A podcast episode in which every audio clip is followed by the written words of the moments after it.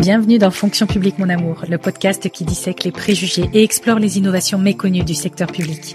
Je suis Linda, votre hôte, et chaque semaine, je vous partage les meilleures réflexions et conversations que j'ai eues avec des personnalités qui ont un point de vue, des idées et des solutions pour nous permettre d'imaginer et construire ensemble la société de demain.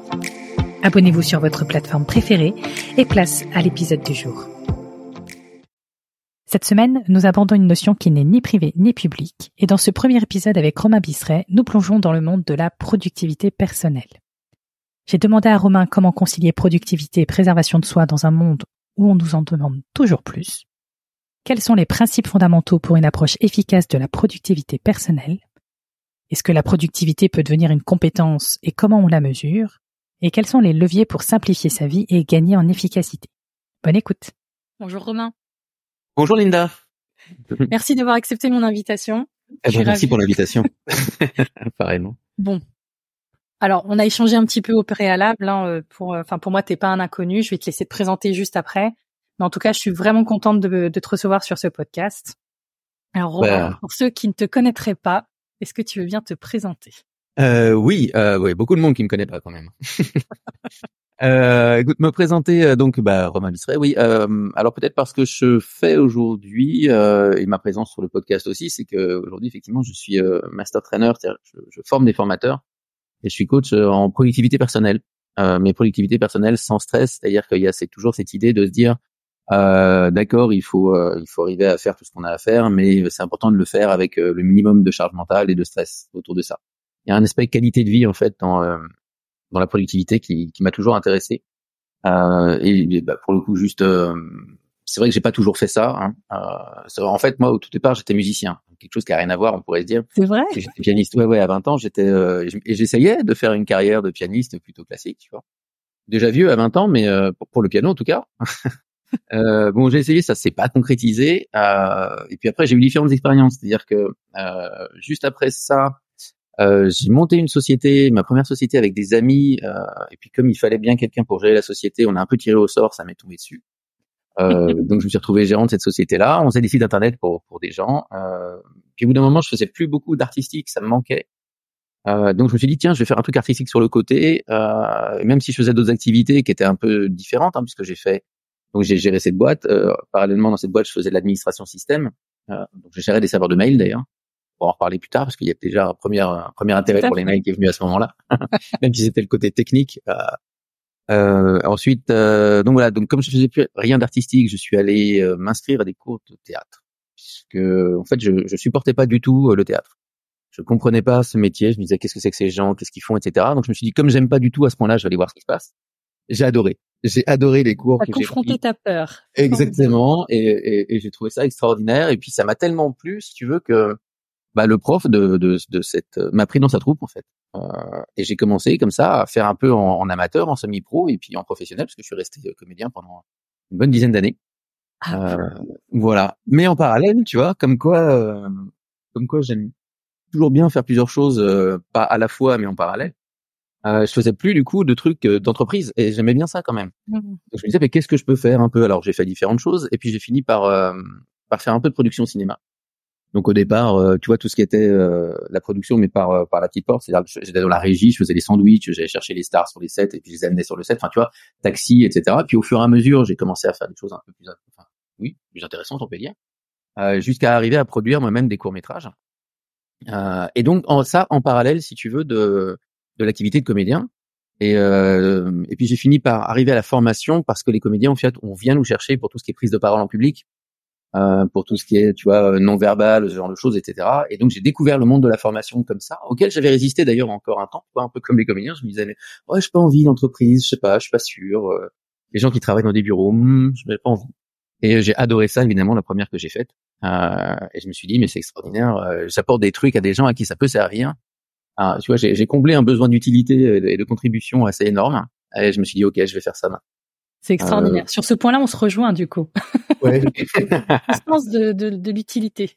oui, c'est ça, c'est ça. Besoin de contribution, absolument. Ouais. Euh, voilà. Et donc, euh, en fait, ce qui s'est passé, c'est que donc là, tu vois, je te, je, te, je te, fais ça en résumé évidemment parce que c'est pas l'idée de, de, raconter ma vie, mon œuvre. Mais il s'est passé très tôt une chose là-dedans, c'est que forcément il a fallu que je m'organise. Euh, parce que là, je me souviens euh, très bien en 2006 où on m'avait proposé deux, deux choses exactement au même moment, qui étaient une pièce de théâtre euh, et puis un, un court métrage à produire, pas un court métrage, un documentaire à produire sur Chicago Blues, qui est un style de blues que j'adore, etc. Et j'ai dit oui aux deux, c'était exactement la même date. Et donc là, il a fallu que je ah. m'organise. Ah oui, il faut. ouais. Et, euh, et, je me suis organisé euh, via une méthode, d'ailleurs on pourra en reparler un petit peu à l'occasion, mais c'était un peu ma première découverte de vraiment tout ce monde de la productivité personnelle. La méthode, c'était la méthode Getting Things Done de David Allen, une méthode américaine qui, euh, je crois que le bouquin était sorti en 2005, quelque chose comme ça en France. Euh, alors c'est vrai que j'ai pris le bouquin moi avec mon côté français. Hein. Mon côté français, on va dire que c'est un esprit critique développé. Tu vois. Euh, pourquoi il aurait compris un truc que j'ai pas déjà compris tout seul? Euh, Ça va, je sais, je sais faire ce que j'ai à faire et tout, mais on m'aurait tellement dit que c'était bien et tout, je me suis dit ok, je vais donner une chance euh, au produit. Et c'est vrai que tout ce que j'ai réussi à mettre en place, rien que par la lecture, m'a servi. Et je me suis dit, tiens, quand même, là, il y a un truc intéressant. Il a compris un truc qui est quand même pas mal du tout. Cette histoire de prochaine action, cette histoire de tout ce que peut faire en 22 minutes, etc. Enfin, tout un tas de choses comme ça, des, euh, presque des quick tips. Et puis, j'ai fini par tomber dans la méthodologie euh, assez rapidement parce que je me suis dit, si, si chacune des parties comme ça m'apporte autant, euh, il est possible que la somme euh, fasse encore plus que la somme des parties. Enfin, tu vois, tu connais. Tout à fait. Voilà. Euh, et donc je me suis formé à cette méthode-là pur jus. Hein. J'ai même fait des allers-retours France-États-Unis, juste pour ce que je ferais plus aujourd'hui avec ma conscience écologique, mais que j'ai fait à l'époque dans ma naïveté et ma candeur. Euh, voilà. Et je suis allé me former là-bas et et, euh, et, donc quand je suis devenu formateur, j'ai vu qu'il y avait rien ici concernant cette méthode notamment. Euh, et donc je les ai un petit peu tannés pour arriver à les représenter, ce qui a fini par arriver un jour. Mais voilà. Donc ça c'est vraiment pour te faire tout le tout le comment j'en suis arrivé là mais j'ai toujours ce souci en fait, euh, et, et, je pense que c'est important de le dire. En tout cas, j'ai envie de le dire, c'est que moi la productivité, c'est pas forcément faire plus. Euh, je me suis organisé au départ pour arriver à faire tout ce que j'avais à faire, mais parce que c'est des choses que j'avais envie de faire. Et j'avais, je, je voulais pas dire non. Euh, je voulais pas dire non à ma vie sociale. Je voulais pas dire non parce que c'était important pour moi d'avoir des amis et puis de monter une famille. Je voulais pas dire non à ce projet-là parce que c'est un peu que, que, que j'adorais. Je voulais pas dire non à cet autre projet-là parce que ça m'emmenait dans d'autres endroits, etc. Et je me disais, il doit y avoir moyen. Parce que je me souviens d'une phrase, pour le coup, quand j'étais tout petit, à chaque fois qu'on me disait qu'est-ce que tu veux faire, en fait, ça m'a sidéré qu'il faille choisir, tu vois, à l'époque. Je me disais, mais pourquoi il faut choisir, tu vois? Euh, J'ai compris plus tard. mais et à l'époque, tu vois, tu dis, mais pourquoi je peux pas faire et ça, et ça, et ça, parce que tout ça, ça a l'air intéressant euh, de prendre toutes ces choses. Voilà, donc euh, donc il y, a ça, donc cette idée de, de se préserver finalement, euh, et je crois que c'est ça qui est central en tout cas dans la manière dont j'essaie d'approcher les choses maintenant, c'est que la productivité pour moi c'est pas en faire plus, c'est arriver à me préserver en faisant ce que j'ai envie de faire. Ah, c'est top, j'aime beaucoup. Tu vois? Ouais. Parce que pour beaucoup, être productif, c'est encore, encore, encore, encore, pouvoir en avoir encore plus euh, sur le dos, encore plus à faire. Euh, exact, pour sortir le plus, plus, plus possible, etc. Euh, ouais, ouais, ouais, c'est vrai. Alors peut-être que finalement productivité est pas le bon mot, hein, c'est possible. Euh, parce que je, te rejoins. Euh, en, en, France, les seules expériences que j'ai du mot sont France et États-Unis. Mais bon, de toute façon, les États-Unis, on sait bien qu'il y a un côté un peu productiviste aussi euh, là-dedans. Mais en France, c'est vrai qu'on a attaché au mot productif le côté de sortir le maximum de choses. Mm. Euh, et avec, parfois la notion d'un minimum de ressources utilisées, si je reste globalement. Mais cette seconde partie, elle peut être des fois passée sous silence. Hein, il y a un peu le côté je, je dépote au maximum. Et pour moi, le, côté ressources minimum, il est important aussi. Euh, si je rapproche ça des arts martiaux, j'avais fait des arts martiaux pas mal d'années. Les arts martiaux, on parle de juste effort. Mais qu'est-ce que tu n'as pas fait? Ah bah plein, tellement de choses, tellement, de choses. Mais euh, tu vois, c'est c'est du juste effort. Euh, je trouve ça fondamental. C'est-à-dire que euh, bah dans les arts martiaux, quand tu vas te battre contre cinq bonhommes, ce que je souhaite à personne évidemment, tu vas pas te battre contre cinq bonhommes une fois. Tu vas te battre cinq fois contre un bonhomme déjà. Tu vois, il y a une première nuance. Euh, et la deuxième nuance, c'est qu'il faut que tu donnes ce qu'il faut, mais pas plus ni moins.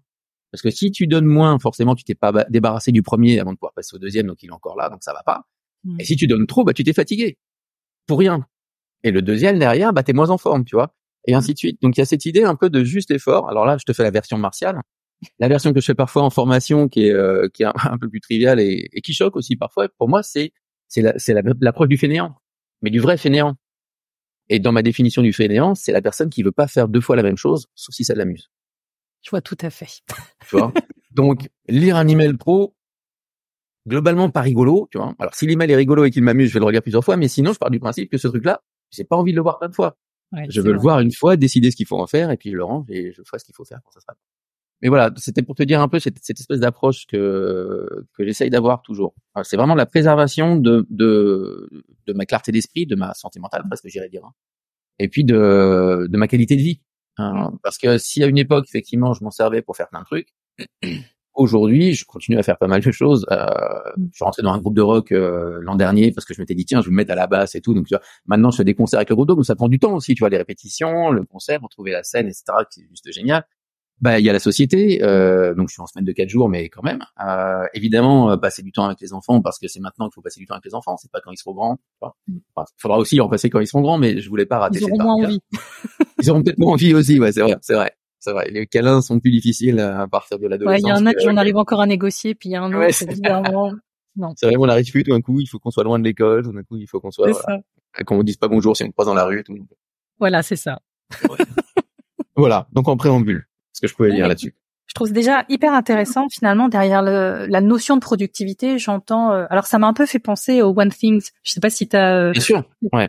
C'est c'est pas en faire plus, mais en faire mieux. Et euh, finalement peut-être se concentrer sur là ou les choses ouais. qui qui comptent quoi. Il y a, peu de temps, j'ai appris quelque chose. C'était le mot priorité. Ah, qu'il y a qu'au XXe siècle que c'est devenu un mot pluriel et que exactement avant ouais. Exactement. une priorité quoi c'était ah oui, c'est la chose la plus importante ah oui, tu peux pas avoir plusieurs choses qui sont toutes la plus importante. Il n'y en a qu'une. C'est la plus importante. Et je trouve ça extraordinaire. Et c'est vrai que quand on dit être productif, c'est finalement mettre tout son, toutes ses ressources, donc son énergie, son temps, ses compétences, sur ce qui compte. Mm-hmm. Bah là, on est productif. Alors que quand on, quand on l'utilise pour euh, autre chose, bah, effectivement, là, on peut dire, est-ce que, alors, il y a aussi la notion d'efficacité, d'efficience, peut-être. Ouais. J'imagine. Alors tout de suite on sort les grands mots, hein, mais. oui, c'est ça. Alors c'est vrai que efficience perso, moi j'ai toujours eu un, parce que pour moi c'est un mot nouveau, hein, c'est un mot qui n'existait pas en français, c'est un, espèce de nuance qu'on a essayé de mettre dans l'efficacité, entre la productivité, etc. Faire une espèce de translation euh, littérale, parce que euh, tu as efficiency en anglais, tu as efficacy qui est un petit peu différent, mais qui n'est pas vraiment être efficace non plus. Euh, mm. euh voilà. Mm. Bon, mais je passe, hein, pardon, c'était une réflexion. Non, non, mais je trouve ça hyper intéressant parce que alors là, les linguistes qui nous écouteraient seraient ravis, parce qu'effectivement, il y a, y a, tellement de nuances dans le langage et, et la productivité, je trouve qu'aujourd'hui, elle est, euh, enfin pour revenir sur ce sujet-là, en tout cas, elle est, euh, c'est un peu désuet quoi. Il y a, y a, vraiment ce côté, euh, euh, c'est toujours plus, toujours et qu'on en demande aux gens toujours plus. Mais finalement, ça s'arrête où? Il n'y a pas de limite quand on en veut toujours plus. Mais complètement. et puis si tu vois, si tu t'organises pour gagner une heure par jour, mais que tu remplis de 7 heures de la même chose, bah euh, t'as rien gagné au final. D'accord. Mm. Parce que de toute façon, on a toujours plus de trucs à faire qu'on aura le temps de faire. Enfin ça, c'est tu vois. Euh, je sais plus où j'avais lu ça. Euh, j'avais remarqué aussi avec mes équipes, mais j'avais lu ça euh, dans une étude. Hein. C'était que euh, c'est un article de journal, c'est pas une étude. Mais qu'en gros, si on arrêtait de donner au cadre moyen actuel, on arrêtait de lui donner du travail, eh ben il en aurait pour trois mois juste pour finir ce qu'il a à faire. Ah tu vois, à peu près. Donc, et on sait bien que ça s'arrête pas, euh, et que donc en fait l'idée c'est pas de se dire euh, je vais essayer de terminer les choses. Bah oui, il faut les terminer, mais euh, prendre conscience qu'il y aura toujours des choses à faire. Et, euh, et finalement, c'est pas si mal euh, si tu regardes bien. Alors, je, je vais pas forcément partir tout de suite sur la charge mentale, mais il y a quand même cette idée que si on a autant de choses à faire, c'est aussi parce qu'on est en vie dans la société dans laquelle on se trouve maintenant. Tu vois mm. euh, on a des choses à faire parce qu'on est des animaux sociaux on est des êtres sociaux, si, le mot animal est un petit peu trop fort. Alors, on est des êtres sociaux, on a des relations, on a, on a, on est téléologique, c'est-à-dire qu'on a des projets de choses, on a des choses qu'on a envie de faire.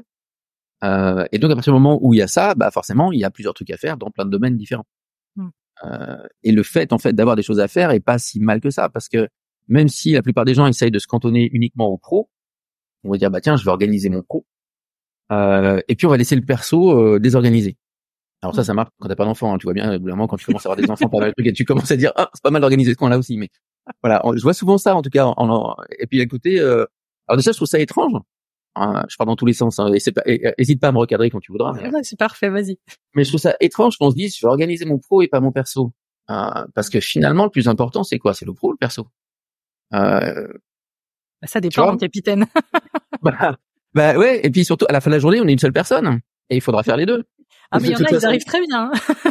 mais alors, tu, tu peux, mais en même temps, c'est un effort mental. C'est-à-dire que je pense que c'est, euh, t'es obligé de faire un effort mental même si tu n'en as pas l'impression pour garder la séparation entre les deux. Si tu n'as pas de système qui te permet de gérer tout ça. C'est vrai. Euh, et il y a plein de gens effectivement qui ont pris un espèce de, de, de, habitude de faire des murs comme ça mentaux, mais euh, mais ça prend de l'énergie. En fait, c'est des trucs qu'on sent pas forcément, mais c'est un peu, tu te rappelles comme dans quand on était dans les salles, il y a encore des salles comme ça, mais avec des gros néons, tu sais, qui font bien buzz comme ça permanent, etc bah, au bout d'un 5-10 minutes, tu n'entends plus le néon. Tu vois, il est là, mais toi, tu fais ce que tu as à faire, tu es concentré sur tes trucs. Euh, Mm. mais le néon est tout le temps là. Et en fait, il te fatigue, mais tu le sens pas. Et à la fin de la journée, quelqu'un éteint la lumière. et tu- Ah, quel soulagement. Ouais. Tu vois? Eh ben, je trouve que la charge mentale, c'est le même genre de truc. Euh, et puis le, le- le- les efforts mentaux qu'on fait pour essayer de séparer les choses juste de tête, c'est la même chose. Tu Ouais. dépenses d'énergie et finalement, c'était pas la peine. Et, et quand tu quand as plus besoin de le faire, tu dis waouh, qu'est-ce Ouais, que ouais, c'est bien quand ça ne bosse plus quoi.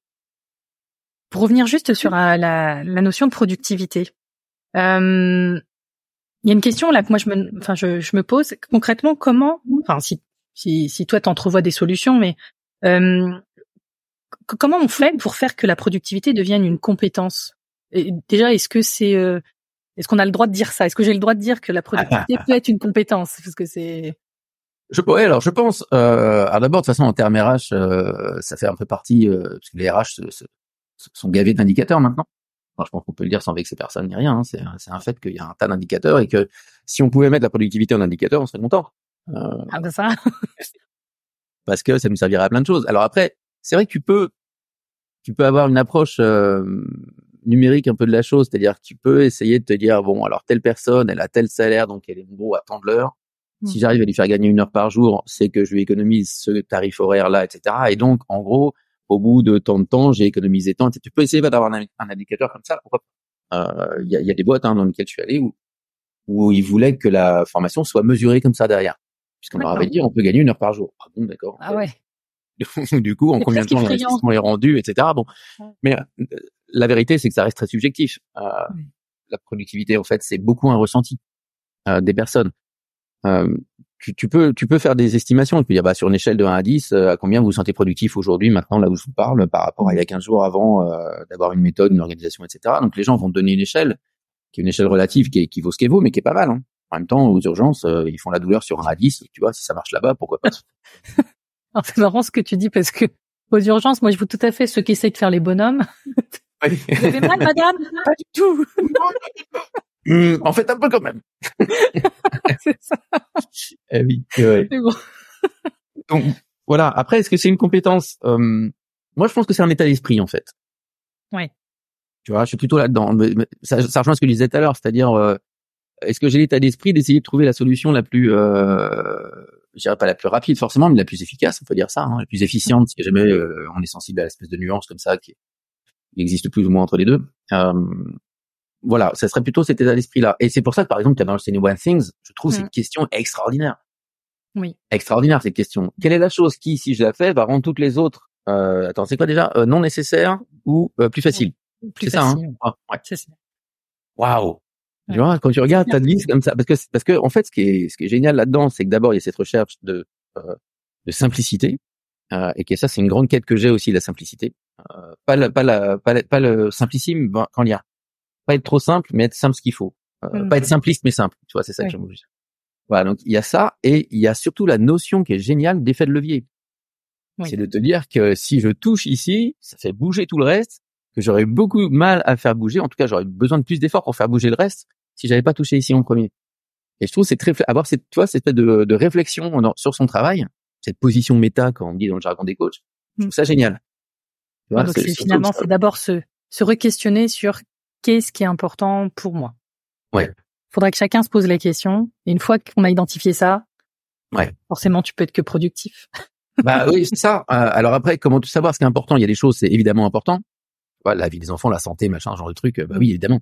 Il y a des choses qui sont peut-être moins entre tel ou tel email, tu vois. Donc après, il y a, il y a des techniques, il y a des manières de faire pour arriver à avoir le même, la même réflexion. Merci à vous d'avoir écouté cet épisode jusqu'à la fin. J'espère vous avoir amené à être à chaque fois un peu plus fier de nos services publics et des personnes qui y contribuent. Pour faire entendre votre voix, n'hésitez pas à laisser une évaluation 5 étoiles et un commentaire pour que je continue à m'améliorer et à vous proposer des épisodes toujours plus qualitatifs.